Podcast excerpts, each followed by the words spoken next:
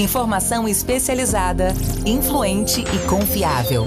Podcast MIT Technology Review Brasil.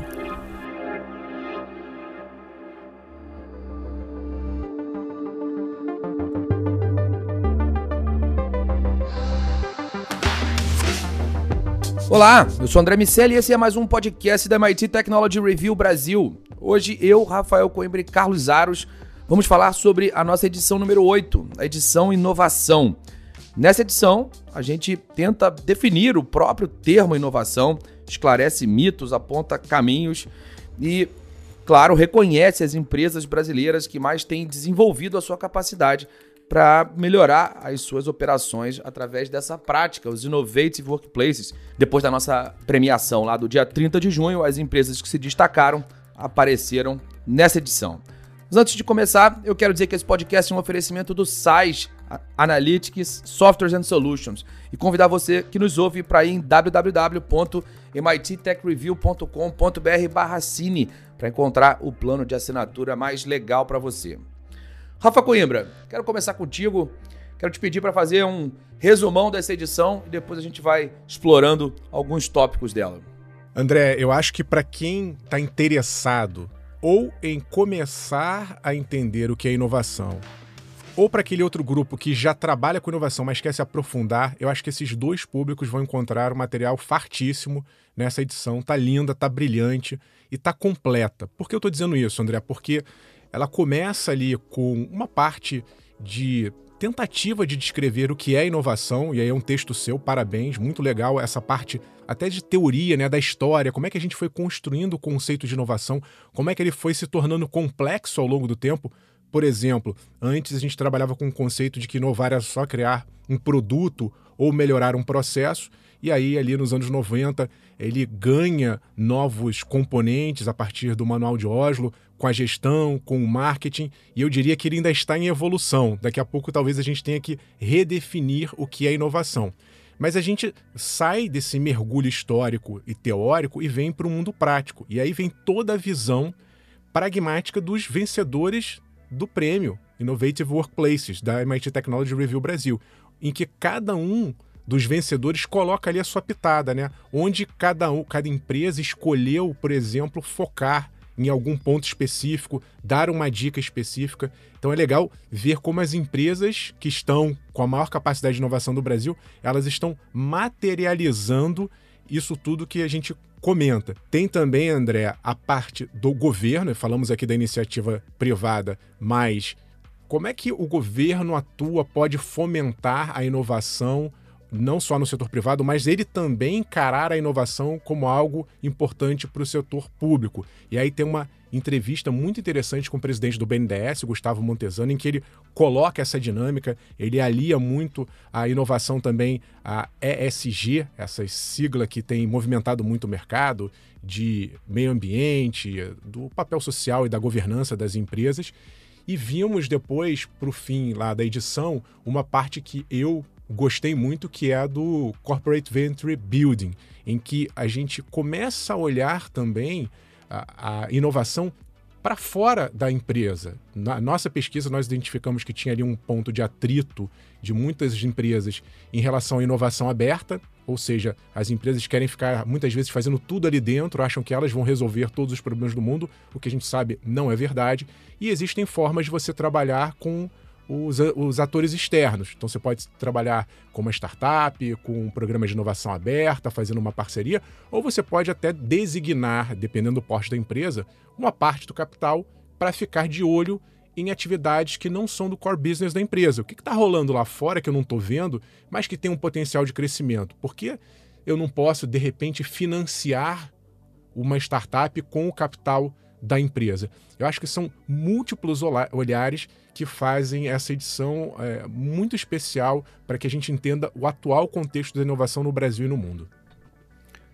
Aros, um ponto importante dessa edição, como o Rafa trouxe, é a matéria dos Innovative Workplaces. A gente já falou especificamente sobre o evento, sobre essas empresas aqui, mas eu quero ouvir de você o que essa, esse conteúdo adiciona aos pontos que a gente já conversou acho que é uma oportunidade para um olhar, André, mais atento sobre cada uma dessas empresas. Evidentemente que quando nós conversamos aqui neste podcast a respeito do Innovative Workplaces e ressaltamos ali é, a jornada das empresas, a gente fez um sobrevoo mais amplo, né?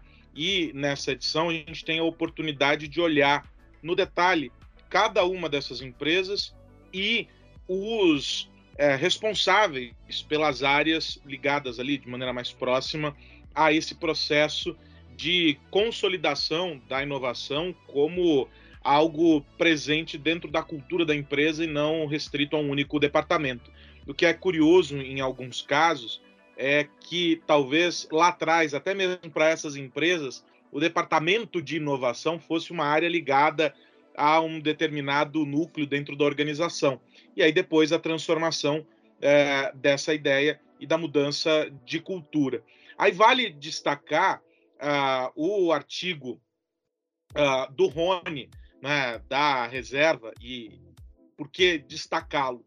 Porque a gente olha para uma marca que não necessariamente é, nos traz ou nos remete à inovação, no conceito que talvez seja aquele mais próximo, mais simples das pessoas, olhando tecnologia e olhando é, ferramentas, mas uma empresa absolutamente inovadora na maneira de se reinventar, na forma como se uh, posiciona e nos, nas parcerias e na maneira como se coloca dentro do segmento em que atua.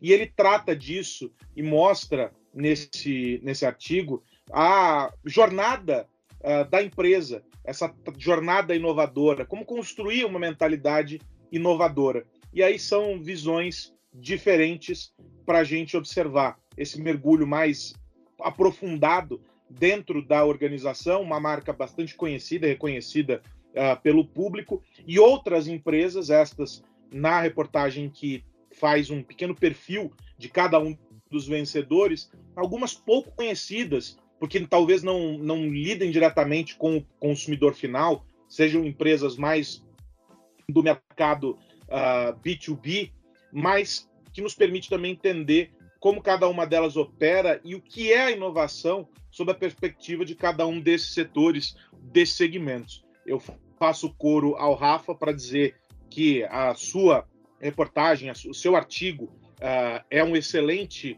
uh, material para aqueles que querem entender de fato o que é a inovação e fugir das obviedades.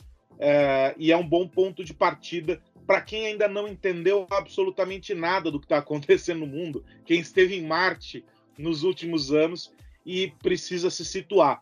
É também um alerta importante sobre as, as histórias de cada uma dessas empresas. Tem empresas aí uh, com trajetórias centenárias e que figuram como as mais inovadoras, ou seja, inovação não é algo exclusivo daqueles que estão começando, também não é algo restrito àqueles que já estão há bastante tempo no mercado. Inovação é para aqueles que entendem de fato o que é possível fazer, se percebem e percebem o ambiente em, em que atuam para conseguir é, forjar uma mentalidade é, inovadora e potencializar as capacidades dentro da organização. Isso fica claro com esses perfis de cada uma das empresas vencedoras do Innovative Workplaces.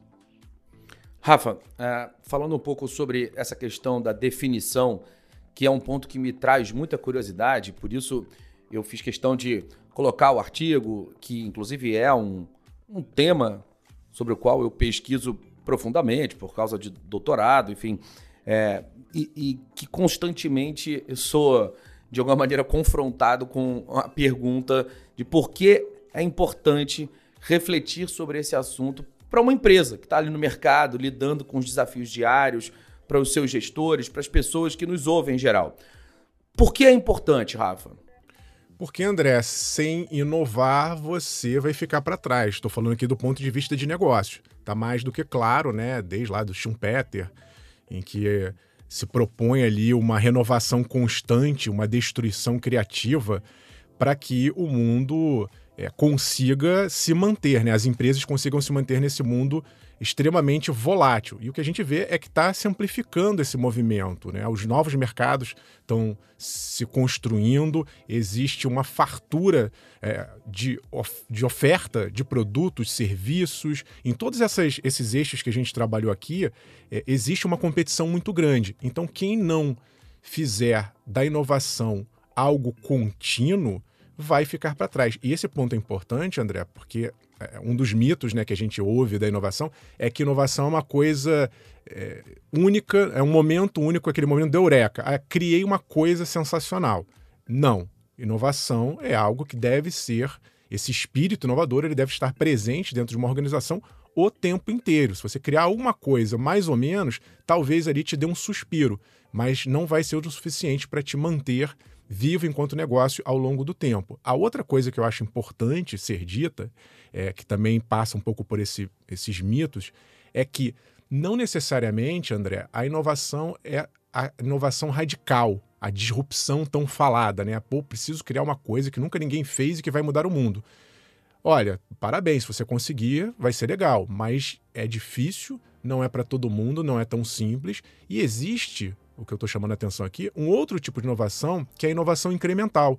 Alguns dos vencedores do prêmio falaram sobre isso. Olha, vamos pensar um pouquinho menor, vamos fazer uma mudança aqui passo a passo. Mudar incrementalmente também é inovação.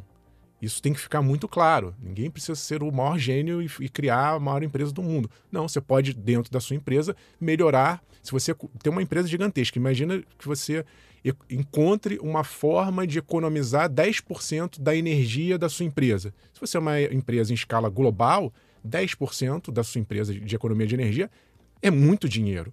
Então pense também pequeno, isso não é algo que vai desmerecer e é sim considerado inovação. Mas, Rafa, é, eu, eu acho esse ponto fundamental, claro, a importância da inovação em si, é, mas eu quero explorar contigo a, o termo. Por que a gente estudar o termo? Por que a gente é, entender essas diferentes perspectivas que estão associadas à inovação, como você falou, dos anos 90, o Manual de Oslo e essa divisão em processos, produtos e serviços, marketing, vendas e gestão, que criam uma perspectiva diferente é, daquela que o mercado estava acostumado a, a entender como inovação. Porque quando a gente divide e se preocupa em debruçar e refletir sobre essas possibilidades, a gente de fato ajuda o mercado. Ela, eu acho, André, que ela dá mais amplitude é, para a visão da empresa enquanto uma gestão é, macro. Então, quando a gente ficava limitado ali a produto, a criar um produto ou mexer num processo, ok, isso vai mexer ali o ponteiro da empresa, mas você tem uma certa limitação. Eu acho que existe um amadurecimento que tem a ver com essa, essa complexidade que eu estou trazendo aqui do mercado, que é, olha, a forma como você é um gestor, a forma como você vai liderar o seu time, a forma como de repente você vai colocar métodos ágeis na sua empresa, que foi outro tópico também abordado na nossa edição, isso também vai fazer com que a sua empresa seja inovadora. Ou Vamos olhar para o marketing, vamos olhar para a forma como você comunica o seu negócio. E aí o Ares falou da, da entrevista da, da reserva. Eu acho que é um caso interessante nesse sentido. Como é que a gente vai trabalhar a comunicação interna e externa? Como é que a gente vai vender a nossa empresa para um mercado extremamente competitivo em que todo mundo tem poder hoje é, de comunicação nas redes sociais? Então, de uma maneira geral, eu vejo que é uma ampliação de oportunidades, de ameaças, né, de competição, mas também de oportunidades.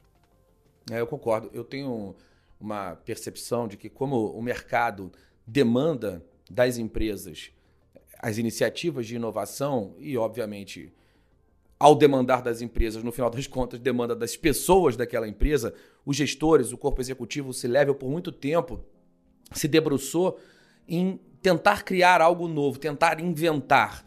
E aí olhar sobre essa perspectiva onde a gente diferencia inovação de invenção, cria perspectivas diferentes né, do processo inovador e permite que é, ou facilita a vida dos gestores no sentido deles criarem a inovação nesses seus micromundos, como você falou, o pensar pequeno da melhor forma possível, a, a gente diminui um pouco dessa angústia e dessa pressão e viabiliza inovações em pontos que podem melhorar muito a operação da empresa. Bom, a gente trouxe ainda nessa edição uma, uma reflexão interessante do André Iori, nosso colunista, sobre como a Web3 acelera a inovação em empresas adicionais. Um artigo do Bob Johnson que fala sobre como, na era da abundância, as pessoas ainda passam fome, como a gente inovou tanto em alguns pontos e outros ainda tem tanto para andar. Enfim, é, é, tem várias outras reflexões e pensamentos, estudos sobre a inovação na nossa sociedade. E aí, Carlos Aros, tem um artigo do James Bassen onde ele fala sobre o fato de, na sua opinião, as grandes tecnologias estarem retardando a inovação. Ele traz ali vários motivos uh, para justificar essa visão de que Google, Apple, Facebook, enfim, os grandes uh, nomes da tecnologia, eles se apropriam do processo inovador. Qual a tua opinião sobre isso, Aros? A gente já discutiu isso aqui há um tempo atrás, né, André? O papel que essas empresas têm para fazer com que a roda gire é talvez tão forte quanto aquele de fazer com que a roda fique parada quando é do interesse delas. Muitas vezes, algumas empresas simplesmente é, nascem com bons produtos, boas soluções, é, ideias que têm um potencial grande para redefinir o curso para alguns mercados, mas elas não têm força para seguir adiante em função da pressão exercida por essas grandes companhias, que ou vão é, gastar alguns milhões para adquirir aquela, aquele produto do trabalho dessas empresas, adquirir a própria empresa, ou eventualmente fazer algo similar com muito mais eficiência em um tempo muito mais rápido, com uma possibilidade de escalar muito mais rapidamente do que aquela é, empresa teria fazendo é, pelo caminho natural do desenvolvimento ali orgânico de uma organização. É isso, Aros. Discutir a, a, as possibilidades de inovar e as razões pelos quais, pelas quais é, essa, esse, essa inovação eventualmente não chega, ou pelo menos não em, em todo vapor, é, sem fazer nenhum trocadilho.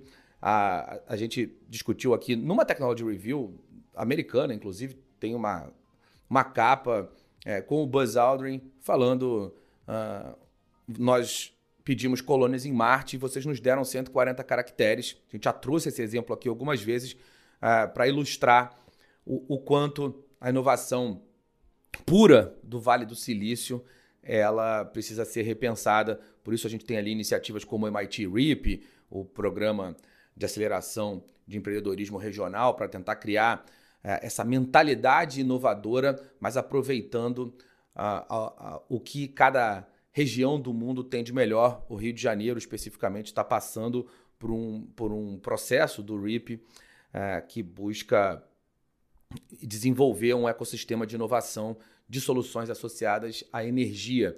A gente certamente vai ver muito mais sobre esse assunto por aqui e tomara que eles sejam bem sucedidos e a gente consiga ali identificar outros polos, como o próprio é, é, propriamente aconteceu em Boston com as empresas de biotecnologia, como tem em Tel Aviv com softwares de segurança. Enfim, a gente precisa é, espalhar o conhecimento da inovação, espalhar a necessidade dessa inovação. Que bom que as empresas inovadoras estão de fato tendo resultados financeiros melhores, porque no final das contas é isso que vai manter essa roda girando. O que mais você precisa saber? Bom, agora é nossa hora de virar a chave e eu quero pedir pro Rafa Coimbra a dica da semana.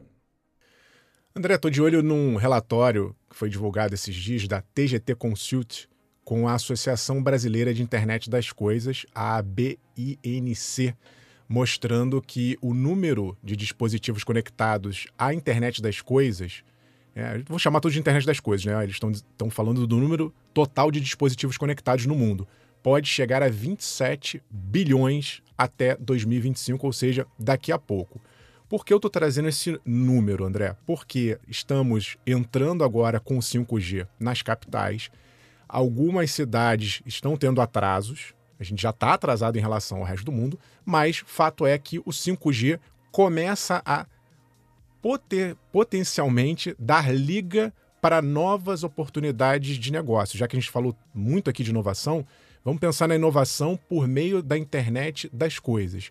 Só que esse relatório ele traz um ponto que eu acho interessante, que é, olha, não basta você conectar, não basta você sensorizar. É importante que você saiba entender que informações estão sendo geradas a partir desses dados enviados por esses dispositivos conectados. E aí entra um componente essencial, segundo o relatório, que é a inteligência artificial. Então é preciso que, além de conectar coisas, nós comecemos a entender o que essas informações, como elas podem ser úteis para a gente gerar inovação. Então é preciso investir agora, não só em 5G, como em conexão de sensores, mas também em análise de dados para que isso faça sentido. Eu estou chamando a atenção disso, André, porque tem um hype muito grande do 5G em relação aos consumidores, né? Então tá todo mundo falando, ah, a gente vai agora ter uma conexão mais estável, vai poder assistir um vídeo com melhor qualidade na rua. Beleza, legal. Mas na minha avaliação, 5G vai ser a tecnologia que vai mudar a economia, vai mudar grandes setores, vai mudar, vai fazer cidades inteligentes, vai mudar o setor da saúde, vai mudar o agronegócio, vai mudar a indústria de financeira, como nós participamos da Fibra Bantec é, na semana passada, o maior evento de inovação e tecnologia no setor financeiro da América Latina. Essas aplicações precisam ser construídas, elas não vão vir do nada. Então fica aqui a minha dica para que o pessoal dê uma olhada nesse relatório e pense em aplicações. É a partir da construção de ideias, ou seja, inovação, que as coisas vão acontecer. Agora, ficar esperando que o 5G ou a internet das coisas por si só faça aí uma mágica, isso não vai acontecer. É preciso ação. Carlos Aros, você vai ficar de olho em quê, meu amigo? Estou atento às manifestações da indústria de celulares. Isso porque nas últimas semanas foram alguns lançamentos, né? Começou a temporada de anúncios, alguns deles da Samsung, a aposta nos dobráveis, a Motorola no mercado asiático também apostando uh, em aparelhos dobráveis, e aí a Xiaomi também mostrando que quer entrar nessa brincadeira. E aí, em entrevistas concedidas a veículos asiáticos por ocasião desse, desses lançamentos, os executivos reforçam a teoria de que esse, esse é o caminho. Eu pessoalmente acho ainda um tanto quanto estranho, até porque é um nicho muito muito específico, poucas pessoas têm em função do preço desses aparelhos dobráveis, principalmente se a gente pensar aqui no mercado eh, brasileiro. Mas a aposta das lideranças dessas empresas, em especial da Samsung, é de que em dois ou três anos, então lá por volta de 2025, o padrão da indústria será o de smartphones dobráveis, que terão esta característica.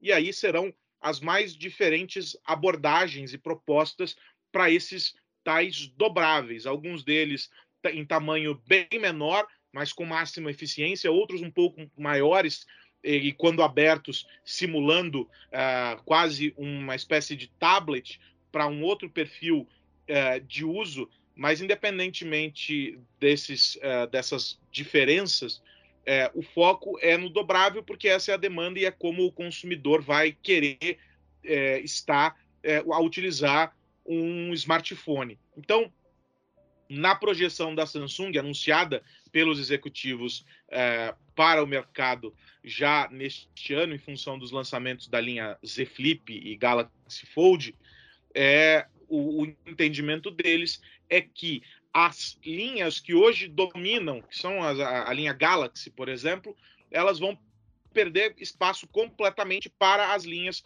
de dobráveis. É interessante, é um movimento interessante.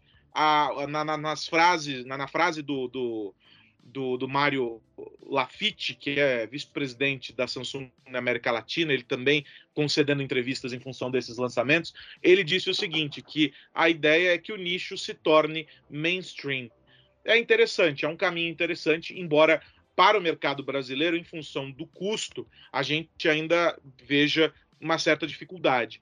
E há uma outra corrente, que é aquela que acredita que cada vez menos o smartphone tem uh, espaço. Eu, pessoalmente, acho que ele ainda tem uma vida longa em função da quantidade de conexões e de é, é, interfaces que gera para nós, mas alguns já apostam que talvez ele venha a perder cada vez mais espaço diante dessa conectividade é, interminável, né? Dispositivos ligados à internet cada vez mais em todos os lugares. Então, dentro de casa, nos aparelhos domésticos, nos escritórios, nos carros, tudo conectado. Você teoricamente não precisaria ter mais um único aparelho que seria o celular para fazer tudo isso.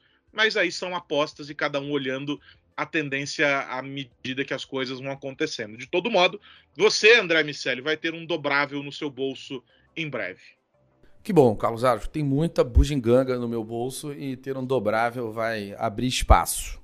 Ou você vai ter que pegar, vai ter que ter um bolso a mais. Pode ser, pode ser, pode ser que eu perca também. É, também. É, é sempre uma possibilidade.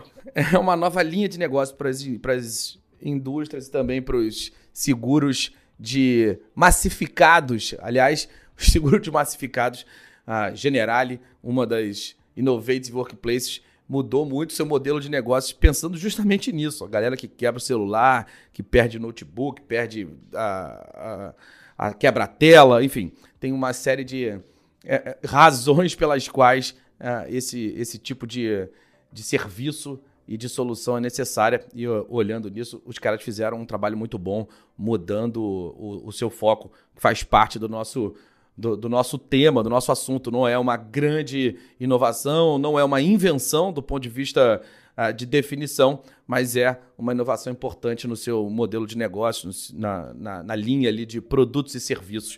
A gente acabou aprendendo bastante sobre como as empresas brasileiras que é, estão associadas à inovação de fato operam. Esse é um bom exemplo. O celular dobrável, Carlos Aros, vai aumentar a demanda. Meus amigos, antes da gente ir, eu quero lembrar que esse podcast é um oferecimento do SAIS e quero fazer mais um convite para você entrar para a nossa comunidade, para poder ter acesso à edição número 8 e também a todas as edições anteriores. Vai lá em www www.mittechreview.com.br barra assine. Certamente tem um plano para você. Rafa Coimbra, meu amigo, até a semana que vem.